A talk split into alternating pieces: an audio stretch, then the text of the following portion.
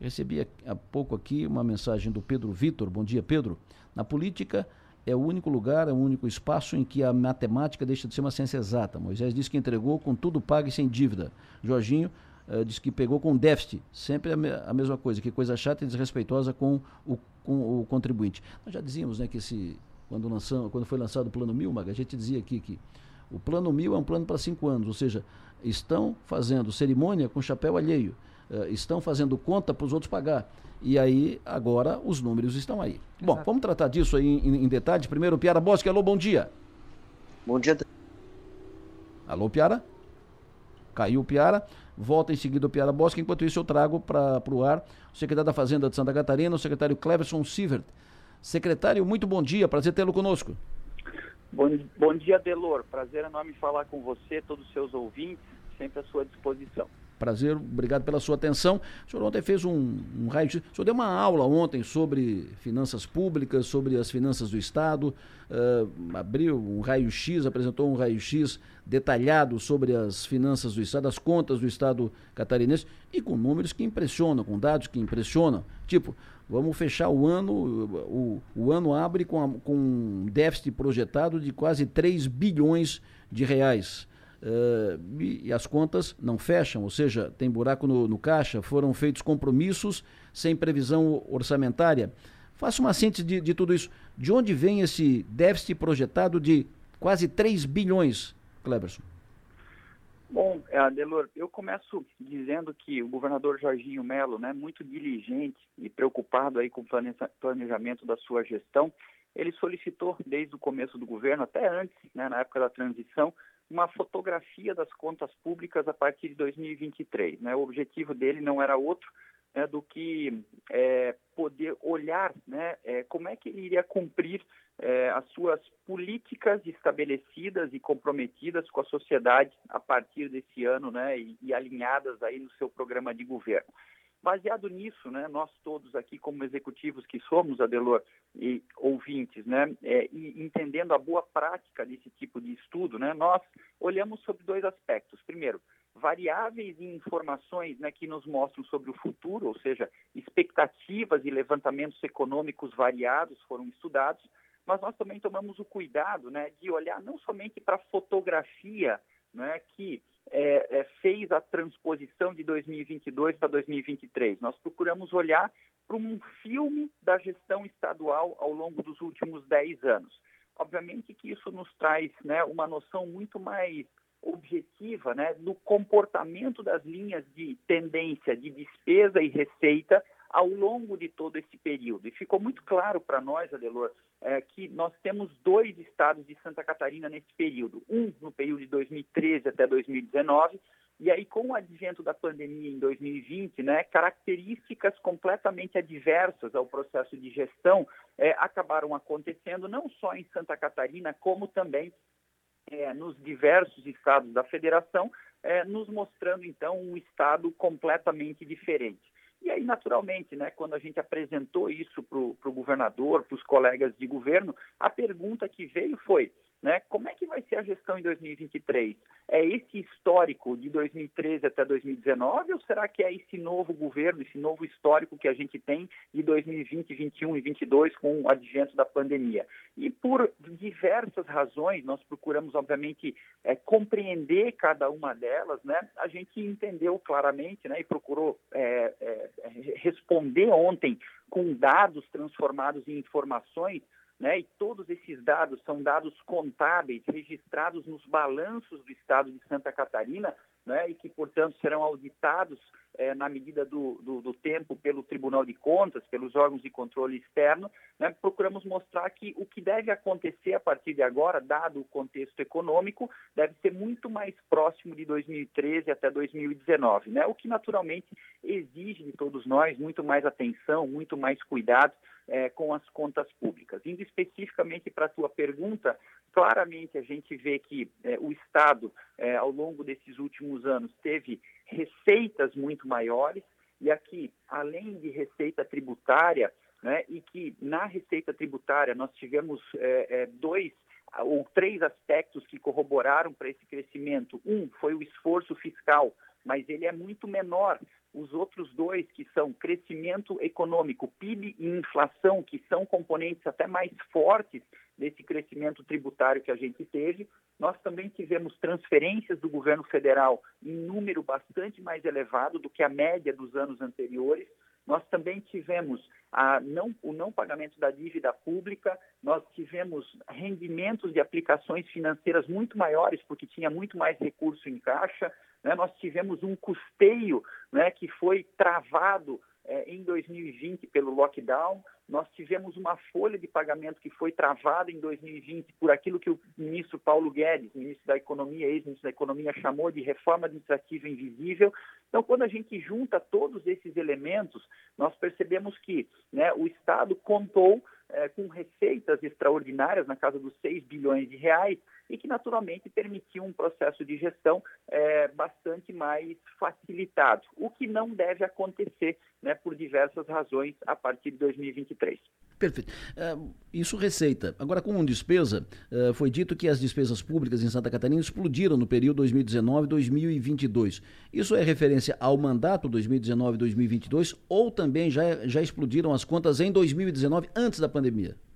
Não, o que a gente conseguiu é, enxergar, e de novo, né, é, nós fizemos uma análise, né, a minha, minha tarefa, Adelor e ouvintes, né, não tem a ver com julgamento de qualquer tipo de mandato. Né? A minha tarefa foi fazer um trabalho para enxergar o futuro e para isso, né, a boa técnica, a boa lógica né, desse tipo de estudo manda também a gente fazer um, um, um apanhado histórico. E eu peguei justamente 10 anos né, para evitar qualquer tipo de comparação maior.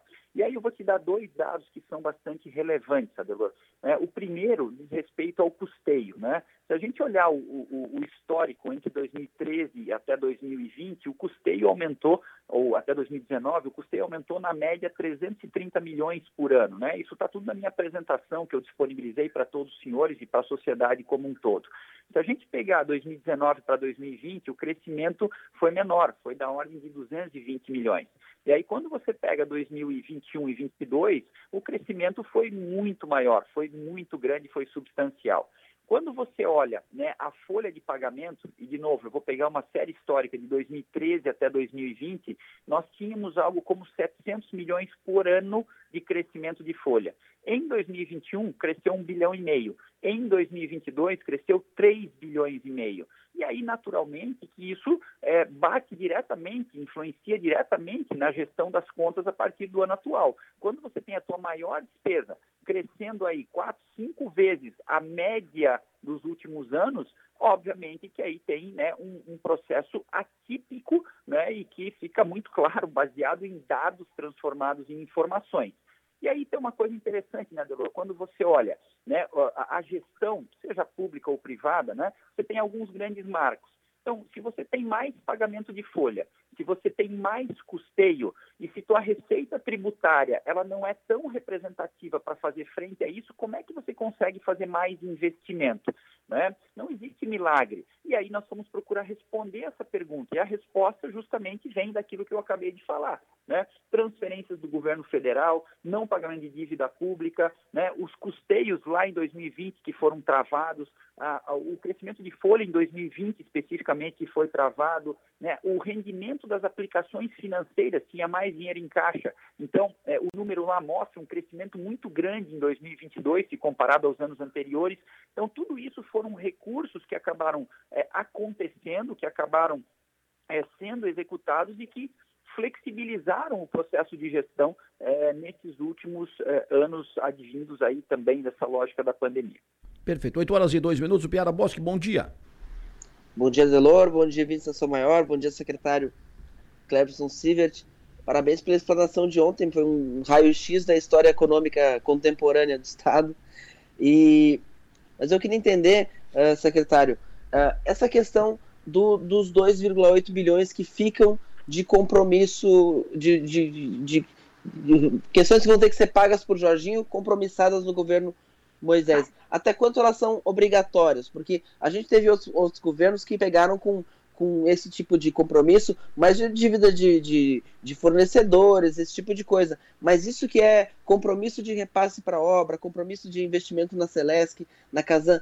O Jorginho tem mesmo que desembolsar? Bom dia, Piara. Prazer enorme falar contigo. Obrigado pela gentileza sua.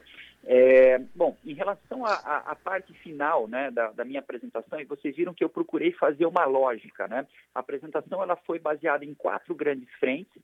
Né? Então, a primeira teve a ver com receita, a segunda teve a ver com despesa, e aí eu abri um capítulo especial para falar sobre transferências, né? um tema tão em voga aqui no estado de Santa Catarina, e por fim eu juntei tudo isso para mostrar a programação financeira é, de forma transparente e leal né, como é sempre a forma de o governador Jorginho pensar e que eu naturalmente corroboro né, em direção à sociedade de Santa Catarina.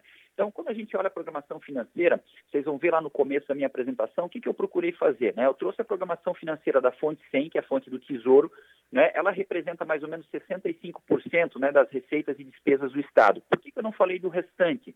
que o restante é tudo receita vinculada. Então, eu só libero programação se entrou o dinheiro no caixa. Por exemplo, convênios do governo federal, por exemplo, receita de arrecadação própria dos órgãos. Então, eu não preciso ter uma preocupação com isso, porque está muito sob a gestão aqui do Caixa do Tesouro. Bom, na fonte 100, o que, que a gente procurou fazer então? Eu, a, a, a primeira coisa, peguei tudo aquilo que está previsto em termos de receita e que tributariamente não deve acontecer conforme a, aconteceu nos últimos anos, porque é, o esforço fiscal ele vai continuar. Mas como vocês viram na minha apresentação, o esforço fiscal é a menor das parcelas do crescimento da receita. As duas maiores são é, de um lado, é, o crescimento de PIB e, de outro lado, a inflação. Nós temos um PIB Brasil e um PIB mundo que hoje, de novo, eu repito, com dados atuais de janeiro de 2023, mostram tendência de queda bastante grande. Nós temos uma inflação que, se comparada aos últimos dois anos, também mostra uma tendência de queda. Então, isso nos dá a entender né, de que a arrecadação tributária não deve ter um crescimento tão grande quanto teve ao longo dos últimos anos. Né? Eu, como financista, preciso ter o pé no chão, não posso imaginar algo diferente. Deus queira que é, a gente possa estar errado e que essas coisas mudem ao longo do ano e que o Brasil floresça né, e que a economia possa evoluir de forma bastante efetiva. Então, é, eu peguei essa programação financeira, tirei dali as despesas básicas, as despesas constitucionais e me sobrou lá um valor. Que valor foi esse? Algo como 3 bilhões e meio de reais. Né? Desses 3 bilhões e meio de reais, o que, que eu tirei mais, o Piara e ouvintes? Né? Eu tirei a LOA, né, que é aprovada é, em, é, em orçamento e que, em tese, precisa ser executada, tá certo? O orçamento dado precisa ser executado.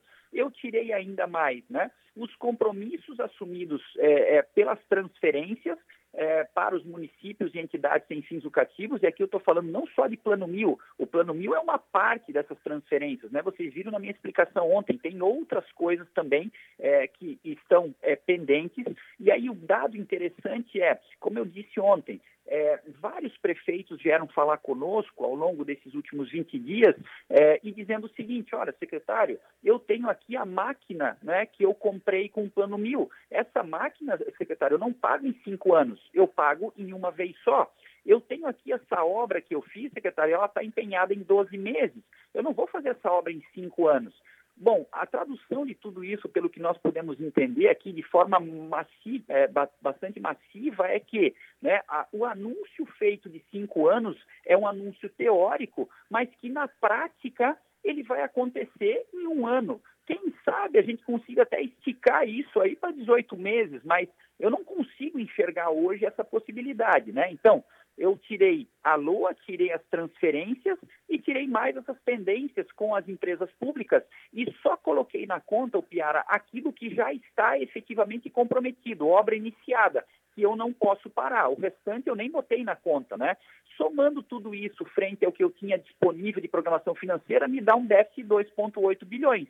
Aqui ainda né, o Piara, Delor, Maga, demais ouvintes, né, eu não trouxe ainda para nossa conta os programas de governo. O governador Jorginho tem compromisso com a, a, a, a faculdade gratuita, com as cirurgias eletivas, as secretarias de Estado estão preparando seus programas dentro da linha de governo. Então, tudo isso ainda está sendo né, construído para que nós possamos aí chegar a um número finalístico. Mas é, é, eu tenho absoluta convicção que com inteligência, que com habilidade, né, nós vamos reverter esse processo. Né? O governo precisa ser um animador da sociedade, precisa ser um animador do mundo é, privado também. Afinal de contas, o governo é responsável por 40% do PIB do país, né, por 20% dos empregos, por 30% dos salários, mas mais do que isso, né, o governo ele é justamente esse animador, né, ele precisa estar mostrando que existe confiança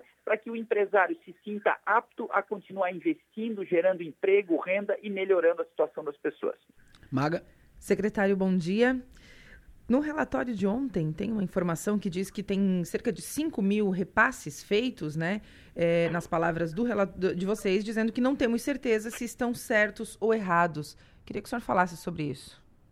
É, é em, em, verdade, né, o que a gente é, é conseguiu levantar de informações é, é, que tanto o Ministério Público quanto o Tribunal de Contas, né, em ações feitas em novembro e dezembro do ano passado, questionam questionam, é, digamos assim, uma inovação feita aqui no estado de Santa Catarina. Que inovação foi essa? Nós tivemos em dezembro de 2019, né, feito pelo, pelo uh, governo federal, uma emenda constitucional que permitia as transferências especiais para as emendas impositivas. O governo de Santa Catarina, de forma inteligente, hábil, né, fez a mesma coisa, trouxe essa legislação federal aqui para o estado de Santa Catarina em, em, julho de 2020. Né? Então, as transferências impositivas aqui em Santa Catarina passaram a ter o mesmo condão, o que é absolutamente perfeito e normal. A partir de julho de 21, né, o governo faz uma interpretação extensiva e permite que as transferências especiais sejam feitas e usadas como modelo para qualquer tipo de transferência feita aqui em Santa Catarina, não apenas as impositivas. E isso é, obviamente, flexibilizou, digamos assim, a lógica dos repasses. Né? Não que eles não tenham prestação de conta, eles têm, mas num primeiro momento eles tinham que ficar registrados lá nos municípios. A, a partir de um determinado momento se viu que isso era um pouco frágil, então se pediu para trazer as prestações de contas aqui para o governo do estado, mas de qualquer sorte, a análise dessas prestações né, nós não temos conhecimento. Inclusive, tem lá né, uma, uma diretriz de dezembro do ano passado faz, falando que essas prestações ficavam prorrogadas para final de 2023. Ao tomar conta disso, né, o Tribunal de Contas e o Ministério Público questionam né, a legalidade, a constitucionalidade e a metodologia aplicada. Então, nós estamos aqui né, é, é, com um estudo tanto dos números quanto também da modelagem aplicada para que, obviamente, a gente possa cumprir a risca a regra né, e, e, os comandos dados pelo controle externo, de sorte que é, nós tenhamos o cumprimento é, da estrita legislação vigente. O ex-secretário Paulo Eli, eh, depois da explanação feita ontem pelo senhor, ele se manifestou, veio a, veio a público e tomou iniciativa, inclusive, de, de procurar a, a, imprensa e jornalistas e tal, para se explicar e dizer, e de, dizer que tudo isso é reflexo de mudanças no ICMS. Vamos ouvir um trecho do que ele disse aqui para a Mag Stopassoli. Eles fizeram uma apresentação longa, né? Falaram até demais, porque língua não tem osso, né? Então, o, o é a, faz parte do jogo político, né? A, uhum. O déficit realmente ele, ele ocorreu porque houve a redução da alíquota de 25% para 17% uh, da, uh, do ICMS da energia elétrica, comunicações e combustíveis, que resultou numa perda mensal de arrecadação de 300 milhões, né? Então, esse desequilíbrio que eles apontaram, eu já tinha falado em 2022 sobre ele e que ia acontecer em função da perda de arrecadação, né? Uh, ninguém falou que nós cumprimos os mínimos constitucionais da educação, publicamos, gastamos 27% do orçamento com educação, quase que 16% com saúde, e, então, assim, essas coisas ninguém falou, né? Então, na realidade, foi só para falar sobre desequilíbrio, né? Mas o des desequilíbrio só tem uma resposta. A redução da alíquota de 25 para 17, mas a, a, a, nossa gestão, se fosse reeleita, nós já tínhamos a solução para resolver esse déficit. Inclu inclusive, o governador eleito, ele votou no Congresso pela redução da alíquota de 25 para 17, ele sabia que ia dar esse prejuízo já, né? Então, assim, agora tem que trabalhar nas medidas de compensação só. E, é só uma expectativa, né? Porque a economia de Estragadinho está muito bem, né? E a, essa perda de arrecadação já vai ser compensada logo, logo com a retomada, com o crescimento econômico do Estado. Enfim, o, o ex-secretário diz que agora é só trabalhar nas medidas compensatórias, medidas de, de compensação, e que isso é fruto do mudanças do ICMS. Queremos ouvi-lo a respeito, secretário Cleverson. Olha, é, Adelor é, e queridos ouvintes, né, é, a nossa função, de novo, né, nós não estamos aqui para rivalizar com ninguém, né, para acusar ninguém de nada, né, nós fizemos um levantamento técnico, transformando dados em informações, eu repito, todas elas baseadas na contabilidade oficial do Estado de Santa Catarina, né, então, é, é, estamos muito tranquilos em relação a isso. Por óbvio, e nós falamos ontem também, né, que um diagnóstico feito, é, ele faz uma linha de corte e exige medidas a partir do momento atual.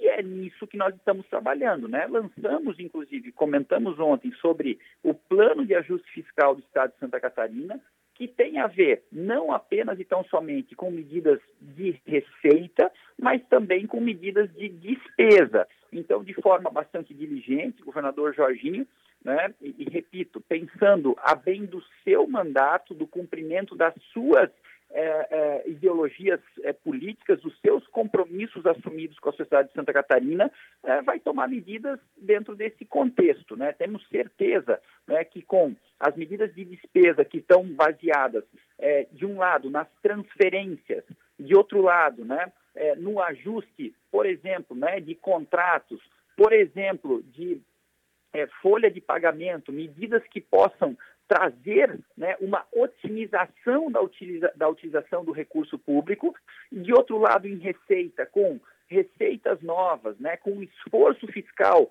como vem sendo feito, e nós aplaudimos, Adelor e ouvintes, tudo aquilo que foi feito de positivo. Né? Nós temos o dever de aplaudir e de utilizar, de copiar as coisas boas que foram feitas, mas nós temos né, é, o dever igualmente né, de apontar aquilo que a gente não concorda e de criar uma nova lógica, de buscar um novo entendimento e de buscar a melhoria contínua. Isso se faz no mundo privado todos os dias, isso se faz igualmente no mundo público, né? Nós somos executivos contratados pelo Estado para fazer a melhor gestão possível a bem da sociedade catarinense. O Piara. O secretário, eh, eu queria que o senhor detalhasse um pouquinho mais a questão dos incentivos fiscais, que foi colocado lá como uma das alternativas para pagar essa conta. E também o ex-secretário Paulo Eli, também conversei com ele, também disse que essa é uma das medidas que ele sugeriria. Como é que o que, que dá para avançar nisso, visto que houve uma tentativa de revisão de incentivos fiscais no início do governo Moisés e a briga na Assembleia Legislativa foi muito grande, não conseguiram mexer muita coisa. É um tema extremamente importante, o Piara, bastante delicado, e sim, eu me faço valer aqui de uma entrevista que o secretário Paulo Eli deu no final do ano, que eu achei muito interessante, muito legal, onde ele diz que passou cinco anos estudando os benefícios fiscais do Estado de Santa Catarina é, e que agora, portanto, é, ele tinha uma concepção de que o próximo secretário, no caso eu, poderia fazer um corte da casa de 8 bilhões de reais né, nos benefícios fiscais. É, achei super interessante, né? Pedi para o pessoal aqui ir, ir, mais a fundo nisso, né? É, me estranha por que, que não foi feito um corte antes, né? Se o estudo de cinco anos foi feito sobre o tema, mas de qualquer sorte nós vamos nos debruçar sobre esse assunto, né? Agora, com muita atenção, com muito cuidado, né? É chamando o setor produtivo para né, para que a gente tenha explicações, entendimentos, porque naturalmente o benefício fiscal ele traz competitividade para os setores, né? Competitividade tanto no cenário nacional quanto no cenário internacional. Nós somos um estado globalizado né, com empresas que competem internacionalmente e que, por muitas das vezes, né, esses benefícios são fundamentais para que essas indústrias, né, para que esse, esses setores fiquem atrativos. E, naturalmente, que não é só o ICMS, não é só a arrecadação tributária que conta. Nós precisamos enxergar o contexto de uma forma um pouco mais ampla, né? com geração de emprego, de renda, com movimento econômico que acaba é, é, refletindo nas cadeias que fazem parte de cada um desses segmentos. Então, sim, hoje se fala em cerca de 20 bilhões de reais em benefícios fiscais, Nós vamos olhar para esse tema com é, muita, muita propriedade, mas com muita atenção, com muito cuidado. E, para ser muito sincero, eu não tenho expectativa que daí saia a solução financeira do Estado. Eu acho que daí vai ser uma parte dela e uma parte menor dela. Essa é a minha expectativa hoje, porque naturalmente todos os benefícios concedidos, né, eles têm uma lógica concreta, né? Quer dizer, é, eu não posso acreditar que a Secretaria da Fazenda e o próprio secretário Paulo Eli, que passou por aqui durante cinco anos, tenha feito qualquer tipo de concessão, né, que não seja adequada, né, que não tenha sido estudada a fundo, que não traga os reflexos imaginados em termos de geração de emprego, renda né, e negócios para o estado de Santa Catarina. De qualquer sorte, nós vamos olhar para isso com muita atenção e seguiremos nesse trabalho. Maga. Secretário, os dados que o senhor trouxe, o, o, déficit do Estado e tudo mais, isso coloca, de alguma forma, em risco o, as principais propostas de campanha do, do governador Jorginho Melo, como a faculdade gratuita, zerar as filas de saúde e os, os investimentos em infraestrutura? Tem alguma coisa não. que fica comprometido? Não, Maga, é, eu acho que não pode, né? Nós temos que ser hábeis e inteligentes o suficiente para acharmos soluções as mais rápidas possíveis. O nosso comprometimento com o governador é que nós possamos cumprir aquilo que ele determinou e ainda buscar o zeramento desse déficit até o final do ano. Como é que nós vamos fazer isso, né? nós vamos, como eu disse, buscar esse plano de ajuste fiscal que vai ter uma série de ações, que vai passar, eventualmente, por busca de novas receitas em PPPs, que vai passar por busca de financiamentos né, para financiamento de obras, que vai, vai, vai passar né, por interação com o governo federal no sentido da compensação dos recursos colocados nas nossas rodovias. Né? Enfim, eu acho que tem uma série de medidas que estão sendo estruturadas né, para que a gente possa é, discutir todo esse assunto. Né? Esses dois grupos formados, o grupo de receita e o grupo de despesa, Maga, eles têm prazo para mostrar é, resultados.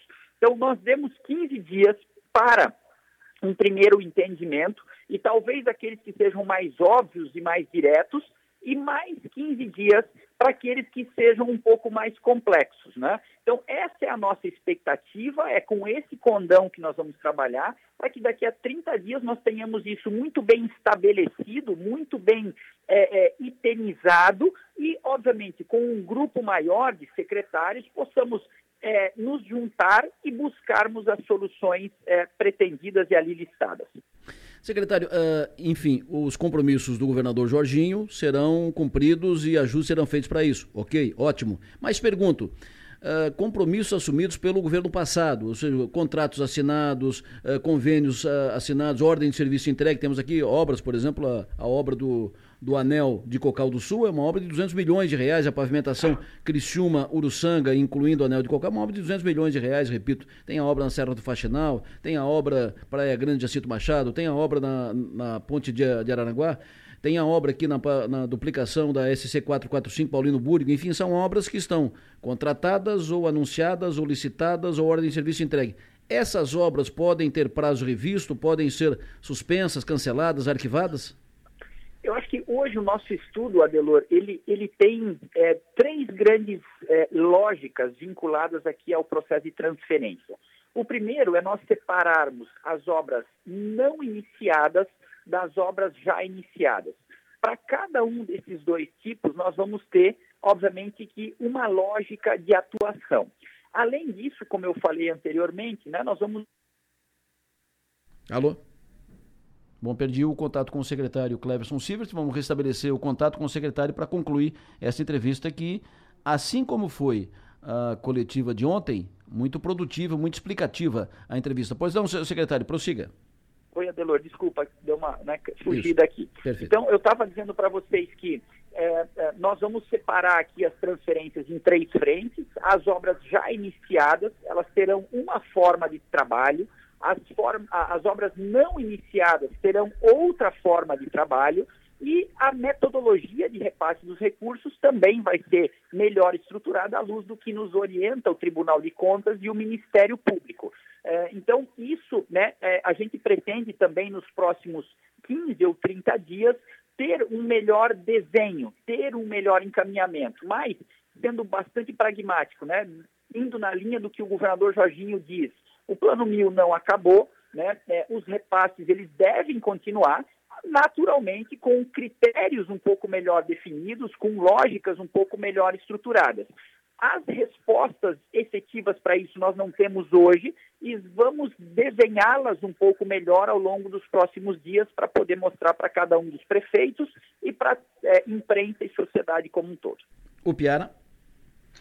Secretário, uma coisa que me chama muita atenção, ouvindo o senhor, ouvindo o secretário Paulo Eli, ex-secretário Paulo Eli, é, houve uma transição, houve uma, uma boa transição, houve essa conversa sobre, eh, participou o ex-secretário, como é que foi a transição de governo?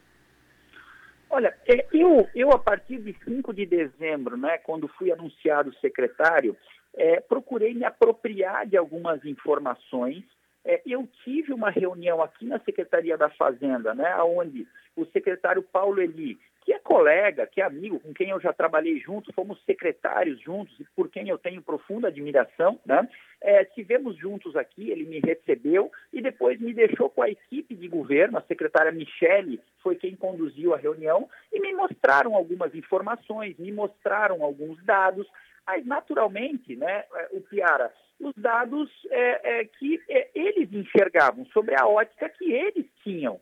E nada errado quanto a isso. Então, a partir é, do processo da posse efetiva e da nossa entrada aqui, eu comecei a trazer a minha visão, né, o meu entendimento e aquilo que eu é, é, gostaria de enxergar, de ver. Comecei a mergulhar um pouco mais nas informações fiz né, e, e, solicitei, junto com toda a equipe de técnicos da Secretaria da Fazenda, que é extremamente valorosa, dedicada e que já, já se provou em inúmeros momentos críticos pelos quais o Estado passou, é, quer seja é, a carreira dos fiscais, né, dos contadores, né, dos auditores de finanças, enfim, todos aqueles que militam na Secretaria da, da Fazenda, começamos a mergulhar um pouco mais a fundo, aonde então surgiram né, essas outras impressões e, e, e, lógicas. Em relação à transição de governo, aí quem conduziu foi o secretário Moisés Dirman, que hoje é o secretário de administração, e eu não posso te dar maiores detalhes, né? Aí eu acho que ele poderia ser a pessoa mais indicada, o Piara, para poder te é, colocar isso com mais precisão. Magis Topassoli. Secretário, na segunda-feira nós entrevistamos o governador Jorginho Melo aqui e ele foi enfático ao dizer que Santa Catarina não está, nas palavras dele, não está essa belezura toda que andavam dizendo por aí. É, isso tem a ver então com esse raio-x que o senhor apresentou? Santa Catarina não está uma belezura, secretário? É, eu acho que do ponto de vista das contas, né, esse é o diagnóstico final que a gente vê. Né? Um Estado que é, é, tem os seus desafios, a gente traduziu esses desafios em números, de novo, números registrados né, nos balanços oficiais do Estado, é, e que é, eu, eu entendo que são desafios que nos estimulam, que precisam ser transformados em oportunidades para que nós, em conjunto, dentro do governo, associados à imprensa, à sociedade civil organizada, né, ao, ao segmento produtivo do nosso Estado, para que nós juntos possamos achar soluções inteligentes, hábeis, que nós possamos ser animadores de um processo de ainda mais evolução. Santa Catarina, né, eu sempre digo, é um estado sensacional, né, de muita excelência. Isso comprovado por números, né, comprovado em diversos tipos de rankings pelos quais nós participamos. As gestões que passaram no nosso estado foram gestões exitosas, acertaram mais do que erraram, sombra, sem sombra de dúvida, e isso fez com que todo o Estado chegasse até onde chegou. Não foi uma gestão nem duas, foi um somatório de gestões que permitiram que Santa Catarina chegasse até aqui. Agora, o nosso desafio é fazer ainda mais, é fazer ainda melhor, né, para que nós possamos avançar de forma é, ainda mais robusta dentro desse contexto da gestão pública e do atendimento da sociedade. O governador Jorginho Melo é, é, é me dá sempre uma diretriz, e para todos os secretários, diretriz de estadista. Nós não estamos pensando no hoje. É claro que vamos trabalhar para o hoje. É claro que temos que trabalhar nas contas públicas, temos que executar o convênio, temos que pagar a folha de pagamento, temos que fazer o hoje. Mas o nosso grande objetivo é pensar no futuro. Né? Quais são as novas receitas que nós vamos ter? Como é que nós vamos trabalhar no equacionamento do déficit é, previdenciário? Né? Quais são as métricas futuras para que as próximas gerações possam é, é, ter né, um serviço cada vez mais adequado? Então, isso faz parte das nossas discussões estratégicas aqui também é, dentro do grupo é, de governo do Estado.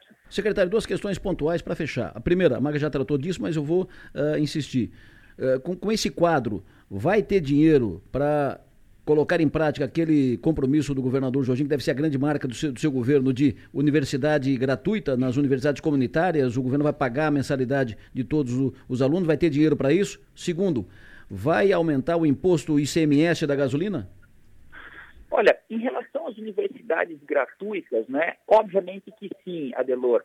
É, é o Estado né, tem hoje cerca de 44 bilhões alocados é, para o seu orçamento. Né? Eu já disse isso em algumas oportunidades. É, nunca vai ter dinheiro para tudo que se pretende, né? nem aqui, nem em São Paulo, nem no Brasil, nem em qualquer lugar do mundo. É, e aí o poder público, né, ou, ou, ou, a gestão pública tem uma lógica de escolha de prioridades. Então, naturalmente que nós teremos como prioridade a universidade gratuita e encontraremos uma forma harmoniosa, adequada, inteligente, né, de remanejar recursos para fazer com que isso possa acontecer. Em relação aos combustíveis, né, é um tema nacional que depende muito mais, aliás, eu diria que só e especificamente do governo federal. Então, nós, na verdade, estamos aguardando, né, junto com aquilo que nós chamamos de Concefaz e depois o Confaz, que, que é a reunião dos secretários de Estado da Fazenda, que se reúnem quase que semanalmente para discussão desse tema, tanto do ponto de vista administrativo como jurídico, né, uma vez que existe uma, uma, um litígio entregue ao nosso Supremo Tribunal Federal sobre essa égide. Né? Então, nós estamos aguardando e acompanhando os desenrolares desse tema para ver qual é o tipo de implicação que isso terá aqui também no estado de Santa Catarina. Secretário Cleverson Sivert, muito obrigado pela sua atenção, sempre bom ouvi-lo. Uh, de novo, cumprimentos pela explanação de ontem, detalhado, um raio-x uh, esmiuçado do governo catarinense, das finanças do governo catarinense, que faça um grande trabalho na Fazenda, será importante para todo o estado catarinense, para todos os contribuintes. Muito obrigado, tenha um bom dia, bom trabalho. Querido amigo Adelor, obrigado a você, um abraço ao Piara, a Maga, a todos os seus ouvintes. Estamos sempre à disposição de vocês e viva Santa Catarina. Forte abraço. Perfeito. O Piara Maga, vamos falar da, rapidinho aqui, daqui a pouco nós vamos conversar com, com o deputado Ivan Nats, líder do PL na, na Assembleia, que está operando, ou tentando operar, ou fazendo de conta que opera, enfim, está na articulação aí para eleição da mesa diretora da, da Assembleia. É, mas sobre a entrevista do secretário Cleverson, eu, eu uma, uma das principais uh, anotações que fiz é o seguinte: prefeitos, gestores públicos e todos que estiverem envolvidos no, nas negociações com o governo passado para definição de obras, projetos e convênios e tal, uh, barbas de molho. Muito daquilo foi vai, vai para a prateleira. Muito daquilo vai para a prateleira, uh, porque não vai ter dinheiro para tudo. Se o Jorginho fizer tudo que foi, cumprir tudo que foi prometido, lançado, anunciado pelo governo passado, ele vai ficar os quatro anos só fazendo isso e vai faltar dinheiro. Então, ele vai ter que fazer as suas, os seus compromissos, as suas ideias, os seus planos. Então, muito do que foi anunciado vai para a prateleira, vai para a linha de espera. Concordam, o Piara? Eu acredito que sim, Adelor. A sensação que eu tenho ouvindo Cleverson, pela exposição de ontem, é que assim, o que começou, vai o que não começou, veja bem. não, o que começou vai sujeito a ajustes. Vai, sujeito a ajustes. Vai por independente. Mas assim, ninguém vai parar. Até porque político gosta de obra, né? Isso. Mas a, a, o que está o que tá, o que tá iniciado, o que está encaminhado, é uma coisa. Agora, o que, tá na, o que não tem projeto, o que está na promessa, eu acho que isso aí vai tudo ser reavaliado. Acho que o, o plano mil talvez vire um plano. 500. 350, 500. Eu lembro que eu disse, e aí uh, aquilo rendeu, eu, eu, disse quando foi anunciado o plano mil, eu disse, olha, o plano mil é um plano para cinco anos. Então, é um ano do, da, do, do governo que, que lançou. Então, é, é, um plan, é um plano em que o governo que lançou vai cumprir no máximo 20, no máximo, até 20% de todo o plano. O restante é para o é sucessor. Então, fez cerimônia com o chapéu alheio. Ou fez conta para o outro pagar. Eu, eu, fiz uma conta aqui, ó, atenção, vou dar aumento aqui de salário a todo mundo, não, o Piara vai pagar a conta. Entendeu? Foi mais ou menos assim, ou seja, assumiu o compromisso para o Jorginho pagar. E é claro que o Jorginho disse, como para usar o termo do Piara, veja bem. Veja bem. Veja bem. Vamos avaliar. Se tivesse que resumir em uma frase, Adelor, eu diria o seguinte: não dá para agradecer, mas não dá para comemorar, mas também não dá para reclamar, né? Mais ou menos assim, né? Tipo, tá, tá um negócio é, meio complicado, viu? Perfeito. O que, que tu anotou ainda sobre a entrevista com o secretário uh, Cleberson e sobre o do anúncio de ontem, o Piara? Não, eu tenho bastante expectativa com a questão da revisão dos incentivos fiscais de ver que, com, que, com que força que vão tratar isso. Porque a gente lembra no governo Moisés que houve uma tentativa que a Assembleia brigou muito para não mexer muito. São, são, são, são uh, subsídios muito perpetuados na máquina, né? Então, estou curioso para ver até quando isso dá para avançar. O resto, é, sinceramente, por mais que a explanação seja, seja muito técnica e muito bem feita, uh, a, a gente vê os governos chegando e dizendo que vão fazer ajuste fiscal, que vão revisar contrato, que vão fazer isso e aquilo. Então tá tudo dentro da cartilha. Maga. E lembrando que isso não é tão simples assim de ser feito, né? E além disso, além do, do, do déficit, eu acho que o, e as promessas, esses esse tripé aí de, de, de áreas em que o Jorginho pretende atacar inicialmente, né? Que é a educação, a saúde e a infraestrutura, existem as. É igual no orçamento de casa, né? Durante o ano tem os imprevistos também. Então tem uma série de fatores que, que torna essa missão do secretário Cleverson bastante delicada. Não é delicada, mas ele vai precisar se debruçar de fato em cima disso de maneira muito dedicada. Me chamou a atenção o fato de ele ter feito esse diagnóstico não só do último governo, né, ter buscado dados dez de 10 anos. Eu acho que isso dá uma dá para gente uma, um cenário ampliado e isso é bom, né? Isso é bom, fazendo o recorte ali do período mais grave da pandemia também, que aí tem um comportamento um pouco diferente, mas hum, eu, eu achei interessante o formato como as coisas foram feitas. É, o Cleberson procurou sair da, da, da, da disputa política, né, da disputa partidária, da encrenquinha, né, da, do, uhum. do tiroteio político, né? O que o, o que o Paulo Eli não fez, o né? O que o Paulo Eli não fez. É, o Paulo Eli foi exatamente no debate, no tiroteio, o né? O Cleverson ah, tá vem... falando demais, a língua não tem osso, é, tal, tal, O Cleverson vem com, com essa com a intenção, né, de tirar essa a, a, a, a espetadinha hum, e deixa isso para quem deve encampar essa ideia, que é o próprio Jorginho. Acho que ele vai, o Jorginho vai alimentar essa essa narrativa. Apesar da, apesar da língua não ter osso, o Paulo Eli é um especialista em nessa, nessa ideia. Quando ele fala que língua não tem osso, ele fala muito dele também, né? Mas o, o Paulo Eli, de certa forma, quer dizer, o Paulo Eli não, não negou nenhum número, né? Isso, isso é muito importante. Ele não disse, não, não existe esse déficit, isso, não isso, existe. Isso. Não, ele, o, o dois, tanto 2,8 bi quanto o, o, quanto o, os 128 milhões de déficit mesmo de 2022, ele não nega, ele só, ele só minimiza. Ele disse assim: ah, para mim, ele falou assim: ah, Anália, foi ele fez uma apresentação técnica com viés crítico que é natural. Mas e, aí tem duas visões muito importantes de serem contrapostas.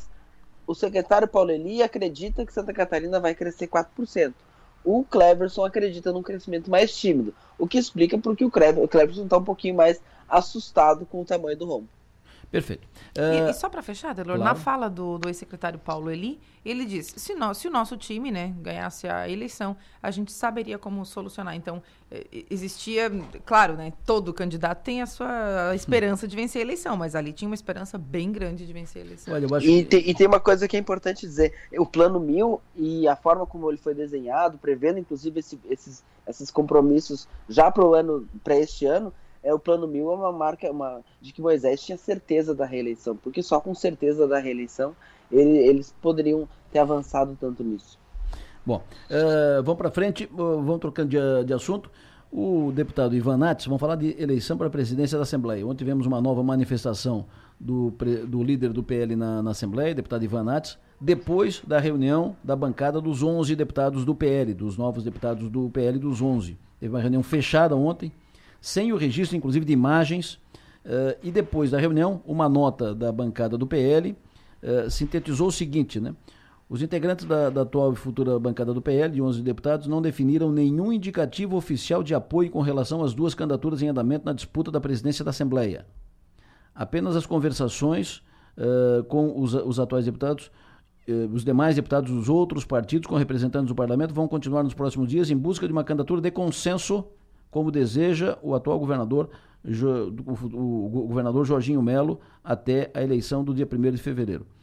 Entendo essa nota como uma, um, um recuo na, no apoio à candidatura do Zé Milton. Ou seja, quando foi feito o lançamento da candidatura do Zé Milton, a bancada estava fechada em torno da candidatura do Zé Milton e o deputado Ivanato fez uma projeção aqui que tinha, já tinha maioria, tinha 22, 20, 23, ele 23 votos para chegar a 29. Agora, a nota que é uma nota da bancada, uma nota oficial da bancada do PL, diz que os integrantes da atual da não definiram nenhum indicativo oficial de apoio em, em, com relação às duas candidaturas, que são as candidaturas do Mauro de Nadal e do José Milton. Vamos falar com o Ivan Nates sobre isso. O deputado Ivan Nates está em linha conosco. Deputado Ivan Nates, líder do PL na Assembleia, muito bom dia. Bom dia, Delô, bom dia, Piara, bom dia a todos vocês aí da rádio. Obrigado pela oportunidade. Imagina. Não é uma tarefa fácil, né? A gente está está enfrentando, tem quase 60 dias que começou essa conversa da nova presidência da Assembleia, que era uma coisa também nova, né? Porque as últimas presidências, se eu não me engano, a última eleição que teve para escolher presidente da Assembleia foi justamente a do Onofre contra o governador Jorginho, já faz muito tempo. Então a Assembleia também não vivia essa experiência de, de ter duas candidaturas postas pelo menos que eu me lembre, há muito tempo. Então, o pessoal está conversando bastante, Delô. Perfeito. Eu registrei aqui há pouco, e o senhor deve ter, ter ouvido, que essa nota de ontem da bancada, depois da, da reunião, ela uh, representa uma mudança de posição do PL e da bancada do, do PL na, na Assembleia, porque aqui diz, os deputados uh, não definiram nenhum indicativo oficial de apoio com relação às candidaturas em andamento na disputa da presidência da Assembleia, deputado Mauro de Nadal e deputado Zé Milton, ou seja, o PL recua do apoio formal ao Zé Milton, porque entende que não tem mais maioria com, com o Zé Milton, diferente daquilo que o senhor, o senhor vinha falando, deputado? Não, na verdade, o que, que acontece? Vamos voltar um pouquinho para trás, até para aproveitar a qualificação do, do, sua, do Piara e todos vocês aí. É, quando nasceu, quando o Jorginho ganhou a eleição, o Jorginho ganhou a eleição sozinho, sem nenhuma, sem nenhuma sigla. Então, em novembro, o movimento na Assembleia era de isolar o partido. O partido ficasse isolado dentro do processo. E o partido, obviamente, teve que ter uma reação para poder sair do isolamento. Nós estávamos entrando no isolamento por ordem de uma candidatura vitoriosa sozinha. E que, você sabe muito bem, do lado de cá, nós temos um, um partido que venceu a eleição sozinho, com 11 deputados, mas do lado de lá, nós temos uma candidatura derrotada com todos aqueles que perderam a eleição todos os que perderam a eleição é, se reuniram em torno de um fortalecimento é, dentro da Assembleia para poder é, combater justamente a, a, vitória isolada, do, do a vitória, é, é, o, o, posso, não posso usar a palavra isolada, mas uma vitória é, única, exclusiva do governador Jorginho Melo. Então, de lá para cá, o, a força catarinense, porque nós não podemos menosprezar a força de, do União Brasil, através do, do candidato Geroreiro, não podemos desprezar a força do PSD, através é, do prefeito Chapecó, João Rodrigues, nós não podemos desprezar a força do, do PT, através do deputado Décio Lima e da bancada do PT, nós podemos desconsiderar o fato de que nós temos uma bancada de esquerda na Assembleia com seis deputados que não vota no PL, e por outro lado nós também temos deputados do PL que não votam no PT. E, e, e toda essa conversa foi, é, toda essa conversa foi ah, ah, acontecendo durante esses 60 dias e não houve até agora nenhuma evolução. A verdade é que nenhum dos candidatos tem os votos. O, o, os deputados circulam entre os dois grupos. A turma visita o governo e diz que o governo pode contar com ele. e também visita a uma outra chapa, outra aqui, e também diz que pode contar com ele. Isso gera uma insegurança é, dos dois lados, nem dos dois lados, nem o deputado Zé que tem votos, e nem o deputado Mauro de Nadal tem os votos para ganhar a eleição. E nós, eu tenho dito, escrevendo isso, de que nós temos que encontrar um consenso. Nós não podemos submeter a Assembleia ao voto. Então, ontem, durante três horas de conversa, conversamos com vários partidos, com várias siglas, conversamos com, é, juntamente com o deputado Zé Milton, que é, que é o candidato que nós entendemos que seria o mais adequado para o processo, porque isso oxigenaria a alternância de poder dentro da Assembleia. O MDB já governa o parlamento, já governa. Então, o ideal era que a gente desse oportunidade para outra sigla, para outro grupo, né? E, então, nós estamos tentando conversar ainda, as coisas estão acontecendo, mas não é verdadeira a informação de que na, o candidato Zé Milton tem mais menos votos, nem o deputado Mauro. Ninguém sabe exatamente quantos votos cada um tem. Eu acredito que hoje, hoje, a, a soma de votos varia entre 16 e 17 votos consolidados para cada um deles e uns 5 ou 6 que voam ali nos dois grupos. Então, tem, muito, tem mais 4, 5 dias para conversar sobre isso. Nós vamos encontrar uma alternativa. O que não pode é sair a Assembleia chamuscada um grupo contra o outro. Isso a gente não vai permitir que aconteça. Perfeito, mas o, o deputado Zé Milton, pelas suas contas de hoje, tem menos votos daquilo que o senhor projetou uh, quando, lançou, quando foi lançada a candidatura do Zé Milton, que o senhor falou aqui conosco, o senhor disse que tinha 23 para chegar a 29. É, agora, o que, que acontece? Nós, é, nós precisamos compreender, eu vi a entrevista do governador Jorginho através do, da, do, da página da São Maior, precisamos compreender também até quando o governador Jorginho quer é, investir na Assembleia. Quanto o, governador Jorginho quer é, para ter um candidato A ou B. Porque vamos é, compreender né, com, com a razoabilidade política que se o Jorginho quiser, ele elege qualquer um. Se o Jorginho votar, sentar na cadeira, ele elege quem ele quer para a presidência da Assembleia. Agora, o governo está analisando se isso vale a pena se esse movimento se constitui se em alguma. se vale a pena isso aí. Qual é o preço disso? Então o governo, ele no momento, ele, né, o governador ele olha, não, vamos construir o um consenso, quem tiver a maioria dos votos a gente vai apoiar e tal, e não está se envolvendo diretamente. É, o partido, o partido, estou falando de mim, estou falando do PL. O PL é, é, tá de sangue doce no processo. Para nós não importa. Agora, tem que saber até que ponto o governo se importa. Porque se o governo se importa, nós passamos dos 17 para os 23 em meia hora, em uma hora. Agora, se o governo não se importa, nós não avançamos dos 17. E o outro lado também não avança dos 17. Então fica essa situação. O governador não, tá, não quer se envolver no processo. E isso deixa todos os derrotados de um lado contra o vencedor de outro e é uma, uma disputa bastante difícil de fazer. Então, acho que, que nós vamos conversando, vamos, vamos, vamos ajudando as pontas. Daqui a pouco tem uma conversa com o deputado Mauro de Nadal, é, vou almoçar com o deputado Chiodini. À tarde, nós voltamos a conversar com o deputado Zé Milton, que tem sido um grande parceiro, leal, comprometido. E vamos ver, né? Tem muita coisa dentro do parlamento que sabe como é que é. Os caras jogam dos dois lados. Então, acho que as coisas vão se definir aí nos próximos dois, três dias. O Piara. Bom, bom dia, deputado. Bom falar com o senhor. O senhor acredita que o nome de consenso é o deputado Júlio Garcia?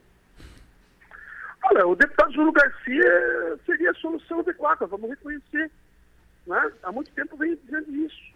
Mas o deputado Júlio Garcia tem que querer também. Tem que fazer um gesto de querer. Né? Ah, esse gesto até agora também não apareceu. O deputado não se colocou como candidato. Seria a alternativa. Né? O parlamento gosta do deputado, do deputado é, Mal, do deputado é, Júlio Garcia, os deputados gostam do deputado Júlio, o governo gosta do deputado Júlio.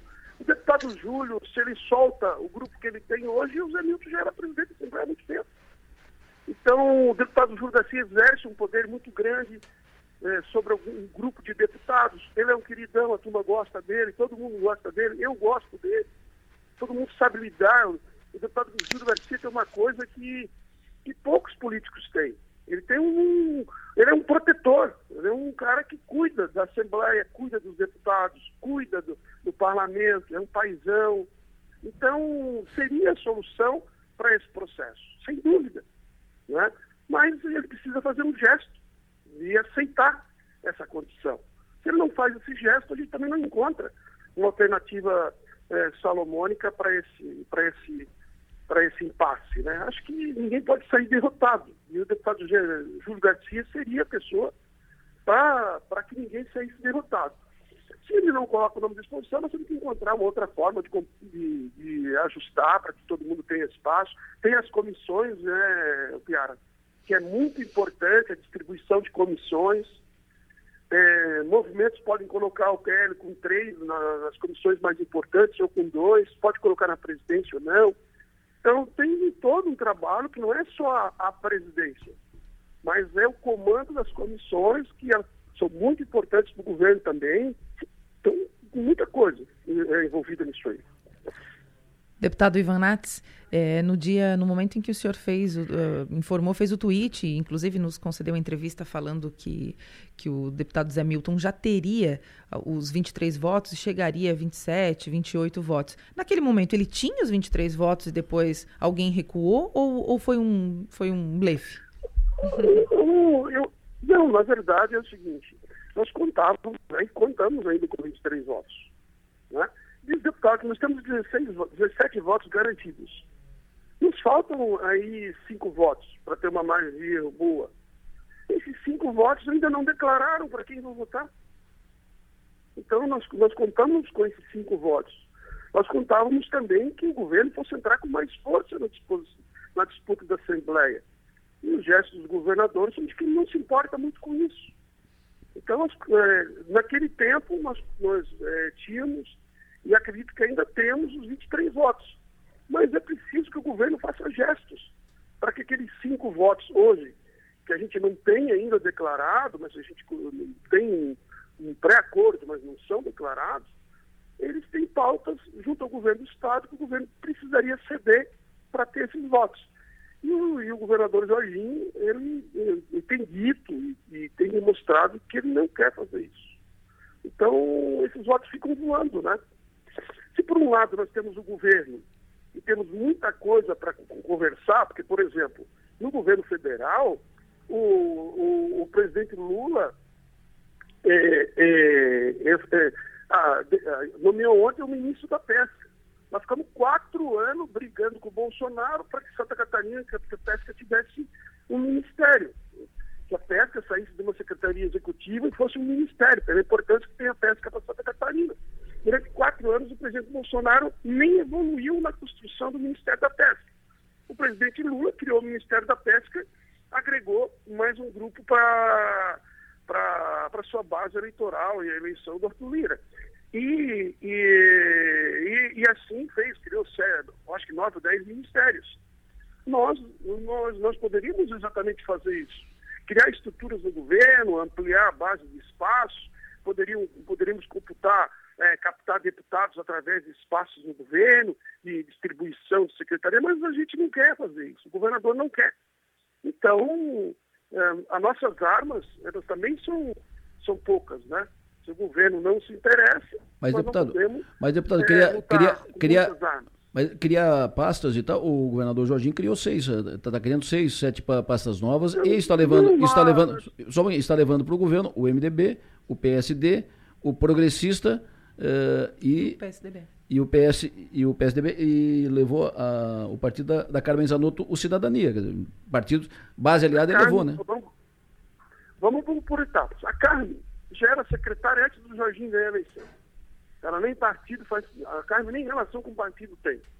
E as outras pastas que foram criadas não foram para partido político. E ninguém vai governar Santa Catarina sem ter um MDB, sem ter o PSDB, o PSD. Ok. Ninguém vai governar o Estado sem ter esses partidos que compõem o maior número de municípios do Estado de Santa Catarina. É óbvio que o MDB vai estar no governo. Não se sabe a extensão, né? Não se sabe, ah, o governador é, é, ofereceu infraestrutura para o MDB. Não, há uma conversa, não tem nada oficial ainda. Agora, ninguém vai governar sem o MDB, ninguém vai governar sem o PSD. Não, não vamos cometer os erros que o governador Moisés cometeu. Mas que fique claro, né, deputado? E as secretarias que estão sendo criadas são secretarias estruturantes. Não, claro. Todos os secretários que foram nomeados não são é, indicação de deputados. Uh, de, deputado, que fique claro, né? O, o que foi dito, o que acrescentei aqui, o adendo que fiz, não é nenhum questionamento ou crítica, apenas uh, aproveitando, entrando no condão da sua, da sua observação de que lá foram criados cargos e aqui não se quer fazer isso, mas aqui também foram criados cargos e foram levados para partidos para o governo. Sem discutir o certo e errado aqui, né? Apenas para atualizar a, a informação. Não, mas assim, quais partidos foram levados para o governo? O governador... Ah, o MDB o... foi levado para o governo. Tá, mas o governo, o MDB tem uma candidatura a presidente que o governo supostamente não aceitaria. Ah, foi levado o PSD. Sim, mas qual é o papel do PSD na eleição da mesa? Até agora não houve nenhum gesto. Ah, foi feita uma secretaria do PSDB. Tá, mas qual é o gesto do PSDB na, na eleição da mesa diretora da Assembleia? Nenhum. Então, mesmo que os partidos tenham, estejam indo para o governo, não se vê nenhuma obrigação por parte desses partidos de constituir a mesa da Assembleia Legislativa. É, se o governo não se importa com quem vai ser o presidente, é muito difícil uh, constituir um, uma maioria uh, dentro do parlamento de um que ganhou a eleição isolada contra todos que perderam a eleição. Essa é a realidade. Perfeito. Deputado Ivan Nats, sempre bom ouvi-lo. Muito obrigado pela sua atenção. O senhor tem um bom dia, bom trabalho. Obrigado, Delô. Obrigado, Piara. Obrigado pela oportunidade, né? Não é uma tarefa fácil. Eu sou um... um é, eu estou tentando ajudar naquilo que posso a enfrentar toda a força política catarinense. Não é, não é, não é fácil, não. Não é para não é amador. Aliás, a Assembleia não é para amador, né? Então, obrigado a todos vocês e obrigado pela oportunidade. Deputado Ivan Nats, líder do PL na Assembleia. Piara Bosque. Duas anotações. Primeiro, desculpa, ele chama cavalaria, né? Ele chama Júlio Garcia, não poupou elogios e, e disse que seria o nome de consenso para resolver a questão. Embora ressalte, o Júlio Garcia tem que querer, tem que se movimentar nesse sentido, não está se movimentando. Mas o mais importante é ele dizendo assim: ele deu alguns recados para o próprio governador Jorginho. O Jorginho tem que querer fazer o presidente da Assembleia Legislativa e não está querendo no momento, porque os votos que faltam ele, o Nats diz que com meia hora de caneta em ação ele resolveria. Então são, são duas informações importantes da entrevista, da entrevista com o Ivan Nats. Naga? Até recebi uma mensagem inbox aqui falando sobre isso. A pessoa disse o seguinte: no fim das contas, o Júlio reúne a turma no verão e se encaminha para mais uma reeleição. para mais uma eleição. É, eu acho que o Júlio será o, o presidente se o Mauro de Nadal fizer o movimento desistir e, a, e, e a, apoiar o Júlio. Se o Mauro não fizer esse movimento, eu uh, tenho gente, convicção de que o Júlio não vai para o jogo. Se a gente pegar o, a fala do deputado Ivan Nats e o trechinho que ele se refere ao deputado Júlio Garcia, pelos predicados que ele usa ali, pelos adjetivos, é, é, a gente compreende que o, que o Júlio não vai se colocar como candidato, né? Isso. Então ele diz, ah, mas ele tem que querer, mas o, o, gesto que ele vai que ele vai demonstrar, né, a vontade que ele vai demonstrar, vai vir depois dos gestos dos outros dois. Então, é, né, tem, tem uma, uma, uma ordem para as coisas acontecerem. É, eu penso que está definido o que, que querem. Agora tem que, tem que construir. Uhum. Se não construírem, o, o, o Mauro não retira. Eh, se não construírem para o Júlio, o Mauro não, não retira e o Júlio não vai, não vai atravessar o caminho pro, do, do Mauro de Nadal. Eu só acho... Mas, eh, mas é, em algum momento talvez fique claro o que por enquanto está tá visto, que é ninguém tem 21 votos. E ninguém nem tem Mauro, 21 votos. Não, e, e, nem Zé Nilton. Ninguém tem 21 votos. E se chegar na, na funilar no, até o último momento e assim ficar claro que ninguém tem os 21 votos, Aí é a hora que começa a se olhar para o lado. E quando olha para o lado, a gente sabe o resultado. Eu só, eu só eu vou. Quando eu... olha para o lado, sabe quem, quem que será visto, né? É, mas, Adelor, eu só teve um momento da, da fala do deputado Ivan Nates que eu achei. Enfim, fiquei meio assim. Porque ele diz o seguinte: ah, o, o Jorginho Melo, o governador Jorginho Melo, elege quem ele quiser para a LESC. Mas ele não quer. Eu não, eu não acho que ele não queira, né? O governador gostaria de fazer isso. Então, se ele não fez ainda, tem alguma coisa nessa história. Ah, sejamos não claros. É assim. O governador está é operando. Assim. Claro o governador está operando. O governador está operando, não, mas não tem um jeito de fazer. É, não, então não tá dá para dizer que ele, ele elege quem ele quiser, porque a, a operação está complicada e está se estendendo. A gente já está há uma semana do, da, da, data, né? Eu não tenho dúvida que o governador está operando. A minha dúvida é se o Ivan Nath é o operador do governador. Ponto. O Piara Boschi, para fechar. É uma dúvida pertinente, né?